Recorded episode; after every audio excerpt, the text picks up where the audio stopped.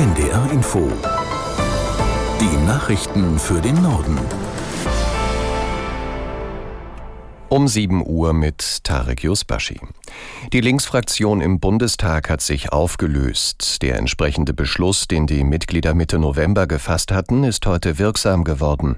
Aus der NDR Nachrichtenredaktion Petra Mittermeier. Fraktion in Liquidation. So der offizielle Status seit Mitternacht.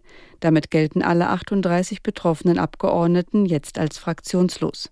Sie wollen als zwei getrennte Gruppen im Bundestag weitermachen, dann allerdings mit weniger Rechten und einer geringeren finanziellen Unterstützung vom Staat. Den Fraktionsstatus hat die Linke verloren, weil sich Sarah Wagenknecht und neun weitere Abgeordnete nach einem jahrelangen Richtungsstreit bei der Linken abgespalten haben.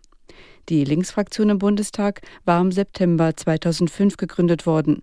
Das sogenannte Liquidationsverfahren, das jetzt gestartet ist, kann Monate oder sogar Jahre dauern, weil alle vertraglichen Beziehungen abgewickelt werden müssen. Dazu zählt zum Beispiel die Kündigung von etwa 100 Mitarbeitern der bisherigen Linksfraktion. In Deutschland leben mehr als eine Million Kinder dauerhaft in Armut. Laut einem Forschungsbericht von UNICEF ist der Anteil armer Kinder und Jugendlicher seit einem Jahrzehnt gleich hoch.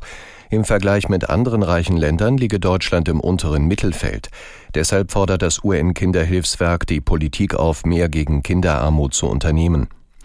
Kinder, die dauerhaft oder immer wieder in Armut leben müssen, zeigen laut Bericht häufig soziale und emotionale Verhaltensauffälligkeiten. Die Bundesregierung kommt heute zu einer Kabinettssitzung zusammen. Noch nicht bekannt ist, ob die Ministerinnen und Minister auch über den Haushalt für das kommende Jahr beraten werden. Den Koalitionsspitzen gelang auch gestern Abend keine Einigung. Bei den Gesprächen von Bundeskanzler Scholz mit Vizekanzler Habeck und Finanzminister Lindner habe es wenig Bewegung gegeben, hieß es aus Koalitionskreisen. Damit wird es immer unwahrscheinlicher, dass der Haushalt 2024 noch in diesem Jahr beschlossen werden kann. Ein Streitpunkt ist die Frage, ob die Schuldenbremse erneut ausgesetzt werden soll. Russlands Präsident Putin besucht heute die Vereinigten Arabischen Emirate und Saudi-Arabien. Seit Beginn des russischen Angriffskrieges auf die Ukraine hat Putin nur sehr wenige Auslandsreisen in befreundete Staaten wie China oder Belarus unternommen. Aus Moskau Björn Blaschke. Ob ein Besuch bei der UN-Klimakonferenz auf dem Programm steht, dazu gab es bis gestern keine Ankündigung des Kreml. Der Krieg zwischen Israel und der Hamas ist Thema und auch die militärische Spezialoperation, wie der Kreml den Krieg Russlands gegen die Ukraine nennt.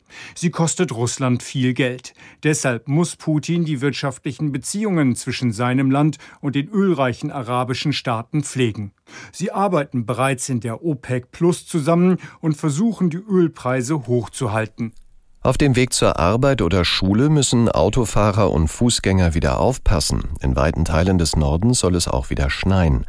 Caroline Wöhlert aus der NDR Nachrichtenredaktion fasst zusammen, wie die Lage auf den Straßen ist. Ja, im ganzen Norden kann es heute wieder örtlich sehr glatt sein durch überfrierende Nässe. Vor allem in Teilen Schleswig-Holsteins und Niedersachsens kann es auf den Straßen auch mehr Probleme geben, denn da streiken heute teilweise die Straßenmeistereien. Die Gewerkschaft Verdi hat nämlich wieder zu Warnstreiks im öffentlichen Dienst aufgerufen. Also es kann gut sein, dass regional Bundes- und Landesstraßen nicht oder erst später geräumt werden. Der Schnee wird in den nächsten Tagen aber schmelzen, denn zum Wochenende hin sollen die Temperaturen langsam wieder steigen. Der VfL Wolfsburg hat das Viertelfinale im DFB-Pokal verpasst. Die Niedersachsen kassierten in Mönchengladbach eine 0 zu 1 Niederlage nach Verlängerung. Aus der NDR Sportredaktion Irina Knipp. Es dauerte bis zur 120. Minute, bis der einzige Treffer der Partie fiel. Der Gladbacher Kone köpfte sein Team in die nächste Runde und sorgte für hängende Köpfe beim VfL Wolfsburg. Weiter ungeschlagen bleibt in dieser Saison der FC St. Pauli.